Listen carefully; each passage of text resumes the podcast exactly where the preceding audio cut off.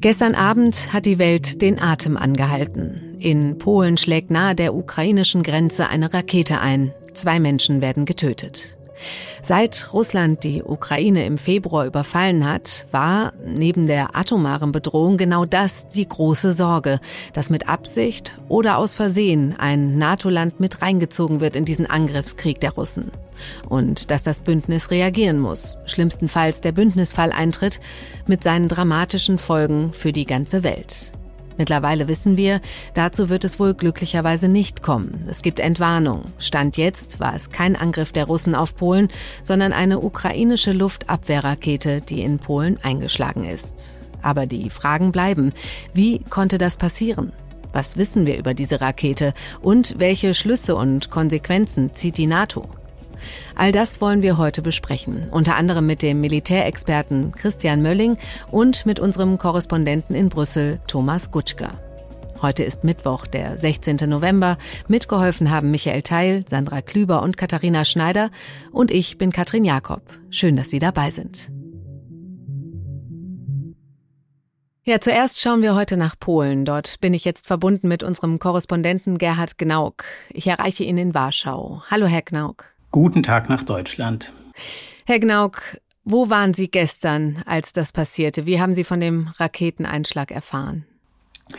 Der Einschlag war ja am Nachmittag, aber in einem sehr, sehr, sehr entfernten Dorf und erst so gegen 8 Uhr abends kochte das Thema hoch und da saß ich in einer Pizzeria und aß eine Pizza äh, und dachte, der Arbeitstag sei vorbei. Ähm, dann kam auch noch ein Bekannter vorbei, der hatte auch keine Ahnung von Raketeneinschlägen und dann erst die Redaktion war es, die mich darauf hinwies. Okay, und dann ging der Arbeitstag erst richtig los. So kann man sagen. Ja. Wie ist denn jetzt am Tag nach diesem Raketeneinschlag die Stimmung bei Ihnen in Warschau, in der Regierung, aber auch in der Bevölkerung? Die Stimmung ist äh, ernst, aber gefasst, würde ich sagen. Äh, die polnische Regierung äh, war von Anfang an sehr, vielleicht sogar übertrieben äh, darauf bedacht, möglichst wenig äh, zu sagen und kein falsches Wort über die Lippen kommen zu lassen. Äh, insofern war ganz am Anfang auch überhaupt nur von einer Explosion die Rede, äh, nicht mal von einer Rakete.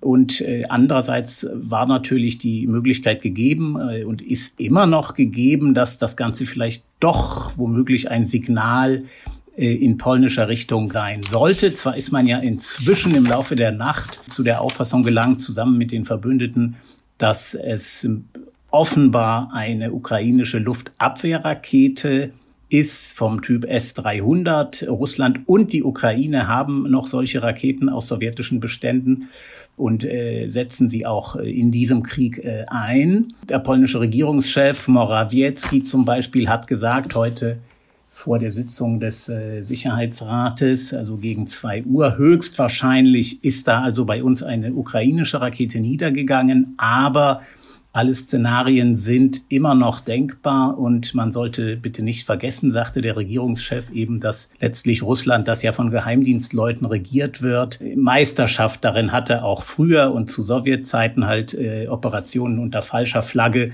mit falschen mhm. Aufklebern, mit falschen Absendern sozusagen äh, zu starten und äh, man solle also wirklich äh, abwarten, bis man solide Auskunft äh, und Erkenntnisse hat. Mhm. Wie, wie ist das in der Bevölkerung? War da die Beunruhigung, vielleicht sogar Panik zu spüren?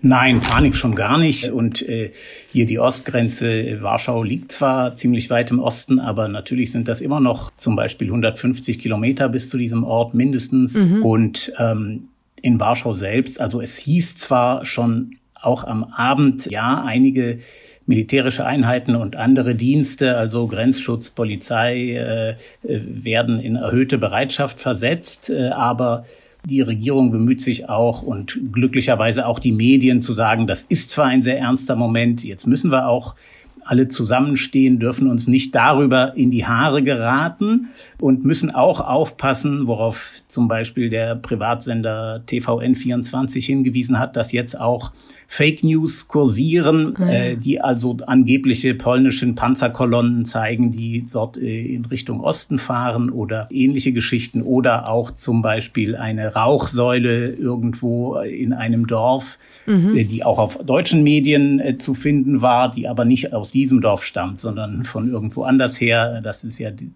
das Phänomen, was man immer hat, wenn es dann schnell geht bei nach so einer Explosion. Mhm. Also sehr besonnene Reaktion und jetzt gibt es ja auch erstmal äh, Entwarnung, dass es eben sich nicht um einen Angriff der Russen handelt. Das haben Sie gerade gesagt. Wie geht es aber jetzt kurzfristig weiter? Welche Maßnahmen trifft Polen? Ich steige mal ein äh, damit, dass äh, Deutschland nun äh, gerade äh, Polen angeboten hat, äh, zu helfen mit Luftraumüberwachung und Kampfflugzeuge zu entsenden. Da gibt es wohl noch keine polnische Antwort und ich glaube, die wird es auch so schnell äh, jedenfalls keine positive Antwort geben, denn Polen hat ja eine Menge eigener Kampfflugzeuge, also zum Beispiel F-16 äh, und ist da nicht anders als die baltischen Staaten äh, nicht auf Hilfe angewiesen. Äh, ansonsten ähm, hört man jetzt äh, von der Armee, äh, was da mobilisiert äh, wurde oder in Bereitschaft versetzt wurde, hört man fast nichts. Okay. Ansonsten wird es natürlich politisch äh, sehr stark äh, gespielt. Der russische Botschafter ist ins Außenministerium hier einbestellt worden und es gab also eine sehr frostiges Gespräch und ohne Handschlag zur Begrüßung, wie die polnische Seite mitteilte. Ja, auch der Oppositionsführer äh, Donald Tusk, der frühere EU-Ratschef, ähm, er hat gesagt, es ist eine ernste Lage, aber nicht geeignet, um innenpolitischen Streit äh, daraus abzuleiten oder herzustellen. Der Krieg geht natürlich weiter, auch wenn das wenn das eine, eine ernste Sache ist. Eine Frage, die manche jetzt thematisiert haben, ist in der Öffentlichkeit äh, und auch Experten, oder ein ehemaliger äh, Militär. Ähm, man müsste jetzt an Polens Ostgrenze vielleicht äh, die Sicherheit verstärken im Sinne von Flugabwehr. Polens Armee hat sich da auch zu Wort gemeldet und gesagt, auf öffentliche Kritik hin sozusagen, also, liebe Leute, kein Flugabwehrsystem der Welt ist hundertprozentig sicher. Kein, es geht nicht, dass äh, jedes Dorf in einem Land sozusagen vor einem Angriff aus der Luft äh, hundertprozentig geschützt wäre. Wenn man schützt, äh, dann schützt man Infrastrukturobjekte oder militärische Objekte oder auch Großstädte. Sozusagen ein lückenloser Schutz ist nicht möglich. Aber trotzdem die Frage, kann man vielleicht auch über die Grenze hinaus sozusagen eine Art Frühwarnsystem hm. einzurichten. Und die Ukrainer kommen ja auch wieder mit der Frage, die sie schon am Anfang des Krieges an die westlichen Partner gerichtet haben. Warum kann man nicht den Luftraum sperren? Ähm, worauf damals vom Westen ja geantwortet wurde, das würde aber heißen, dass wir dann zum Beispiel russische Flugzeuge abschießen, wenn sie über die Ukraine fliegen. Jetzt ist letztlich ähm, eine Ersatzlösung gefunden worden, dahingehend, dass man der Ukraine Luftabwehrsysteme schickt, zum Beispiel auch das deutsche System, leider bisher nur ein Exemplar, Iris-T, aber sehr wirksam, aber auch da nicht mit hundertprozentigem Schutz, wie man sieht. Hm. Und ähm, was für ein Gefühl bleibt jetzt heute am Tag nach diesem äh, Raketeneinschlag bei Ihnen? Ist der Krieg näher gekommen? Ein bisschen schon. Es gab ja zwei Tote dort, zwei natürlich völlig unbeteiligte Menschen dort, die bei landwirtschaftlichen Arbeiten waren. Und das ist dann schon mal eine etwas größere Kategorie, als wenn nur eine Scheune getroffen äh, worden wäre.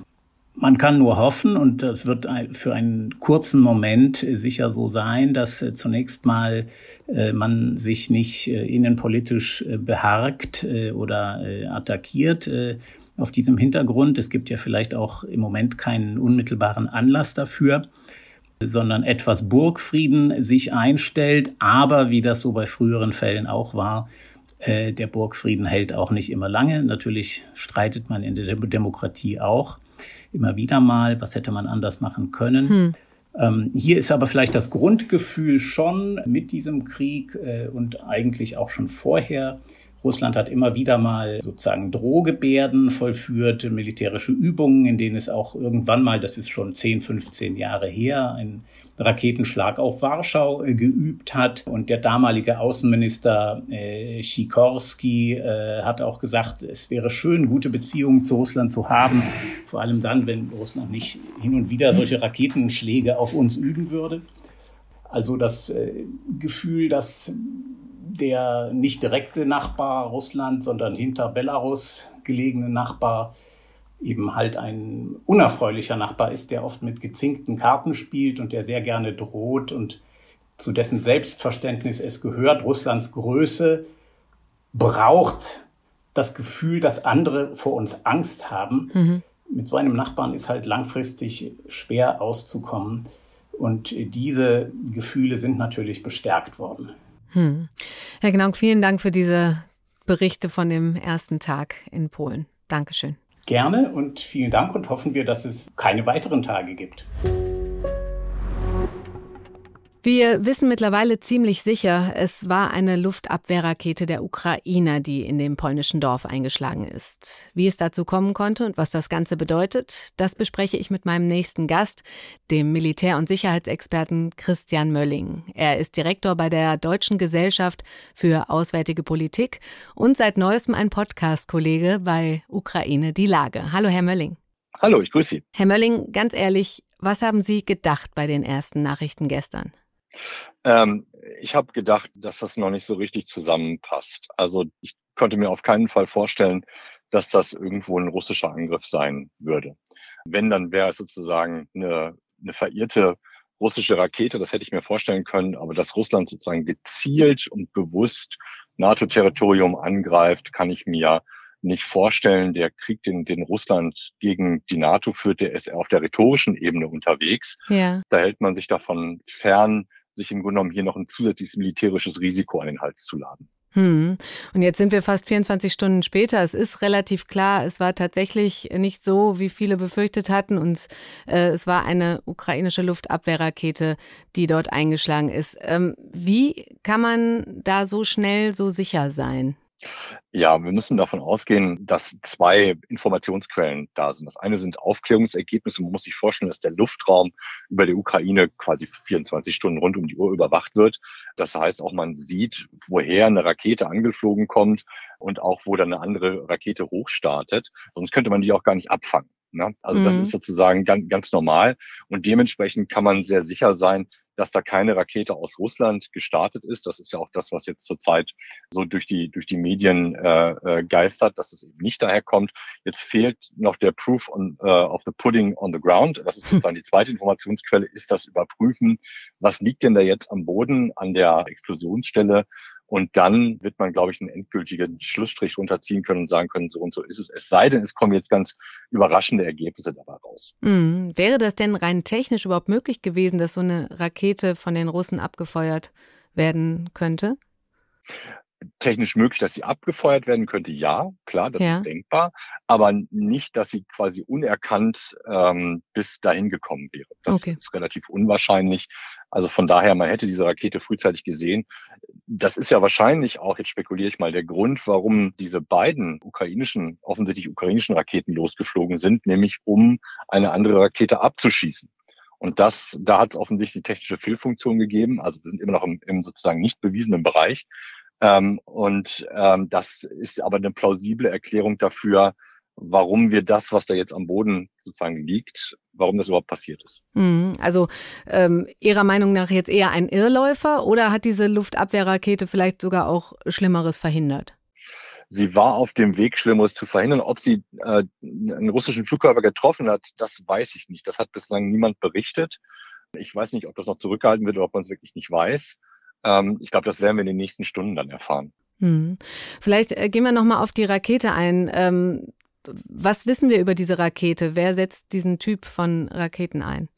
Ja, das ist ja so ein bisschen ambivalent. Man hat sich da bisher auf die Sprachregelung zurückgezogen, russischer Bauart. Mhm. Das hat was damit zu tun, dass sowohl die Ukraine als auch Russland diesen Raketentypen benutzen.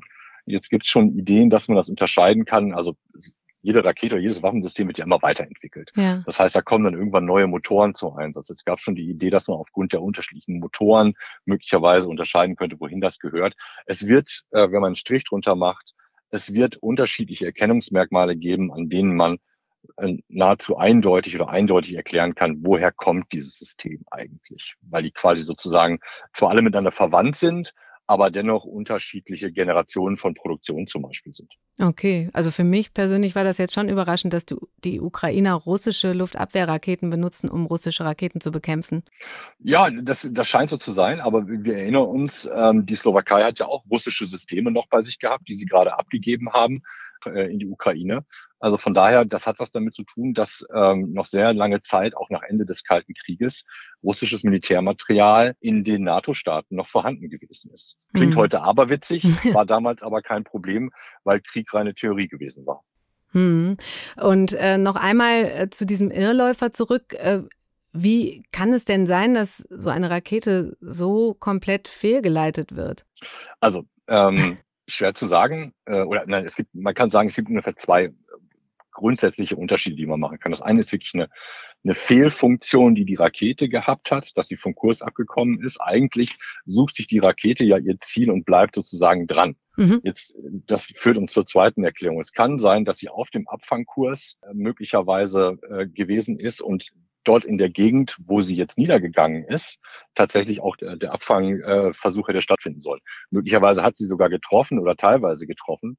Dritte Erklärung, aber jetzt wird sehr spekulativ, ist, hm. die eine Rakete hat getroffen und der äh, der Blast, der dadurch ausgelöst wird, ähm, hat die andere Rakete sozusagen vom Kurs abgebracht. Okay. Das letzte würde ich erstmal sozusagen, das ist jetzt aber äh, echt sehr spekulativ, weil das hat was mit dem zeitlichen Verlauf solcher Ab, äh, Abfangvorgänge zu tun, äh, und normalerweise weiß man auch, dass solche Sachen passieren. Mhm. Ähm, menschliche Fehlfunktion würde ich nicht komplett ausschließen, ist aber sehr unwahrscheinlich. Hm, aber das Ganze eben einfach extrem nah an dieser Grenze und deswegen einfach so so äh, gefährlich. Ähm, genau, das macht es sensibel. Das ja. technisch bei, bei solchen komplexen Vorgängen wie Krieg, und das ist somit das Komplexeste, was man sich vorstellen kann, dass dabei Sachen schiefgehen und dass es eine technische Fehlfunktion gibt, das ist leider so. Da kann man mhm. ähm, Restrisiken immer versuchen äh, auszuschließen oder kleiner zu machen, aber ganz weg gehen die nicht.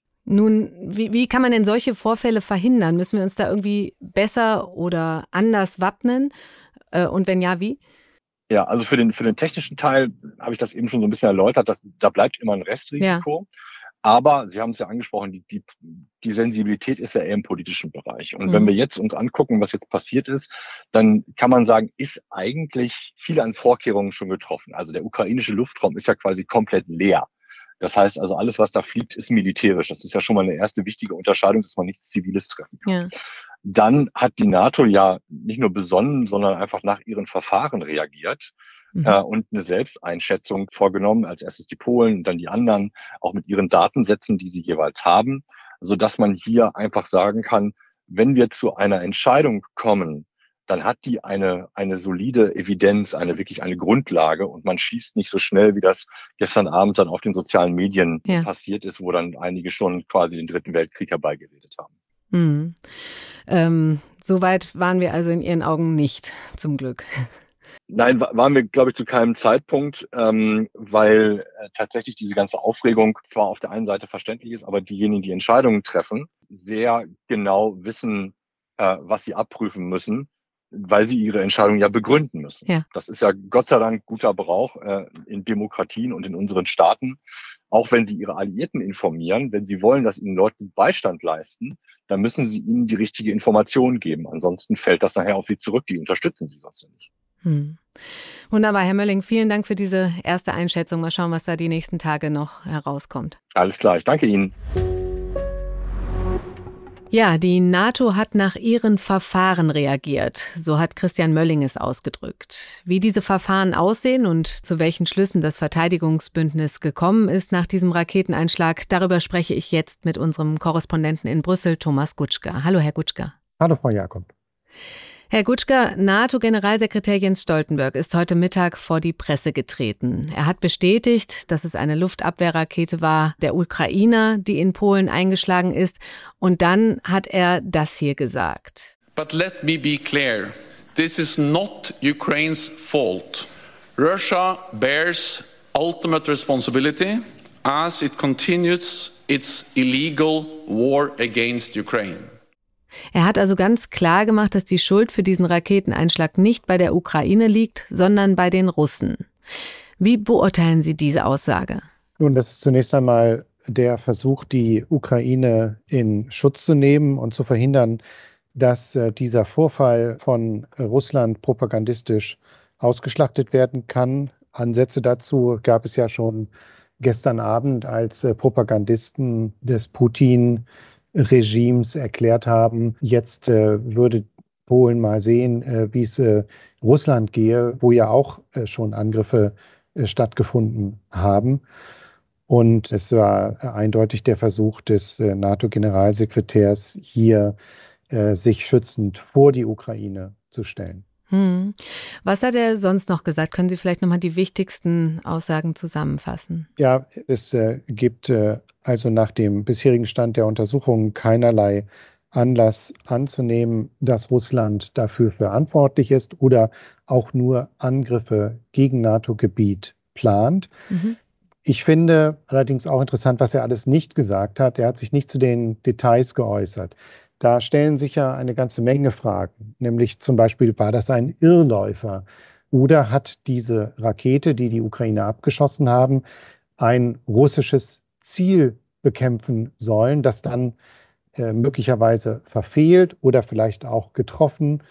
Ähm, und eine weitere Frage, die durchaus interessant ist, ist, ob die NATO-Verbündeten ihre Luftabwehrsysteme, die an der östlichen Flanke stehen, gestern scharf geschaltet haben, weil sie ein unbekanntes Flugobjekt gesehen haben. Das wäre natürlich deshalb wichtig, weil ja immer versichert wird, dass die NATO jeden Quadratzentimeter ihres Territoriums verteidigen will.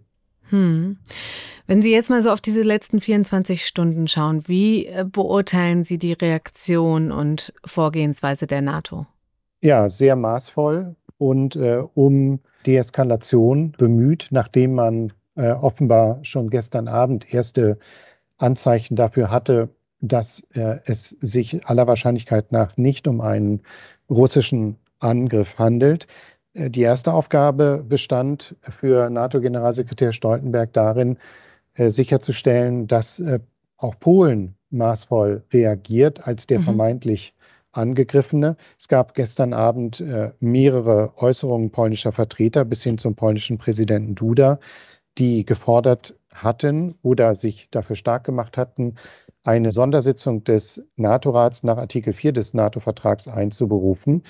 Das sind zwar zunächst nur Konsultationen, aber das hätte das Verfahren äh, dann doch auf eine andere Ebene gehoben. Solche Konsultationen hat es bisher erst sechsmal gegeben in der Geschichte der NATO, währenddessen es fast jeden Tag eine Sitzung der Botschafter gibt. Mhm. Und äh, man hat die Polen dann letztlich davon abgehalten, eine solche Sitzung einzuberufen. Und stattdessen hat Stoltenberg selbst eine sogenannte Dringlichkeitssitzung angesetzt. Okay, das ist also eine Stufe darunter. Dringlichkeitssitzung, Artikel 4 und Artikel 5, vielleicht können Sie das noch, diese Abläufe noch mal ganz kurz, weil das wahrscheinlich nicht allen Hörern klar ist, nennen, wie sich das unterscheidet. Sie haben das ja gerade schon angedeutet. Ja, der Artikel 4 äh, sagt zunächst einmal, dass äh, ein Mitgliedstaat die Verbündeten zusammentrommeln kann, wenn er glaubt, dass die äh, Unversehrtheit äh, seines eigenen Gebiets oder seine politische Unabhängigkeit oder auch nur seine Sicherheit bedroht ist. Mhm. Und äh, dann wird, berät man darüber. In der Regel endet das mit einer gemeinsamen Erklärung des Nordatlantikrats. Und Artikel 5 ist etwas ganz anderes. Da ist die Beistandspflicht geregelt, die man immer zusammenfasst in dem Satz, ein Angriff auf ein Mitglied ist ein Angriff auf alle Mitglieder. Allerdings muss man auch klar sagen, dass auch Artikel 5 nicht vorschreibt, wie zu reagieren ist. Das ist eine politische Entscheidung, zunächst einmal jedes einzelnen Landes und dann der Verbündeten insgesamt. Und eine Reaktion nach Artikel 5 muss auch nicht zwingend militärisch sein. In der Praxis hat man damit wenig Erfahrung. Dieser Artikel ist einmal aktiviert worden nach den Terrorangriffen vom 11. September 2001, mhm. hatte dann allerdings äh, so gut wie keine praktischen Folgen, Denn die Intervention, militärische Intervention, die es kurz darauf in Afghanistan gegeben hat, wurde von einer Koalition der Willigen vorgenommen. Dazu gab es keinen NATO-Beschluss und die Allianz selbst ist dann erst viele Jahre später im Zuge der sogenannten ISAF-Mission in Afghanistan tätig geworden und die wiederum beruhte nicht auf Artikel 5. Ah ja, okay. Und jetzt in diesem Fall gestern hatte Polen quasi darüber nachgedacht, Artikel 4 zu aktivieren oder einzuberufen. Und ähm, am Ende gab es aber nur eine Dringlichkeitssitzung, die es öfter gibt. Also das heißt äh, eine Stufe drunter, richtig? Das stimmt so. Ähm, okay. So oft gibt es äh, Dringlichkeitssitzungen äh, nicht bei der NATO. Praktisch hieß das, dass die Botschafter, die ohnehin um 10 Uhr zu ihrer regelmäßigen Sitzung zusammengekommen wären, dann eine völlig neue Tagesordnung hatten und alle Punkte abgeräumt wurden, die da ursprünglich drauf standen. Mhm. Stattdessen hat dann der Oberbefehlshaber für Europa, äh, General Christopher Cavoli, über sein Lagebild berichtet und ebenso der Abteilungsleiter, der hier bei der Allianz für nachrichtendienstliche Erkenntnisse zuständig ist. Ah ja, verstehe.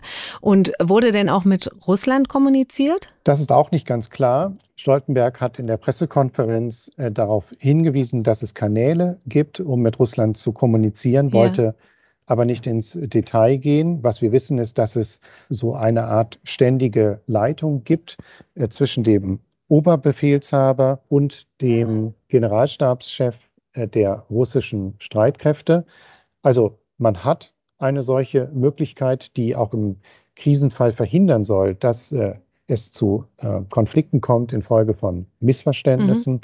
Gut möglich, dass da gestern das Telefon geklingelt hat, aber was genau passiert ist, wissen wir nicht. Okay. Jetzt kann man ja irgendwie gefühlt nicht einfach zur Tagesordnung übergehen, oder? Wie, wie geht es denn jetzt weiter? Ich glaube, dass die Allianz zunächst einmal ihre Politik fortsetzen wird. Daran hatte Stoltenberg auch überhaupt keinen Zweifel gelassen, also die weitere militärische Unterstützung der Ukraine. Es wäre jetzt äh, leicht zu sagen, die Ukraine soll schnell mehr Luftabwehrsysteme bekommen. Das Problem ist nur, die kann man nicht backen. Es gibt sie mhm. einfach nicht. Die müssen produziert werden. Es gibt dort bis jetzt ein deutsches System. Das war das erste Abwehrsystem, das geliefert worden ist. Vor kurzem haben die Amerikaner ein erstes weiteres äh, modernes System geliefert. Ein zweites soll bald folgen, aber alles weitere wird es erst im nächsten Jahr geben. Da arbeitet die Industrie dran.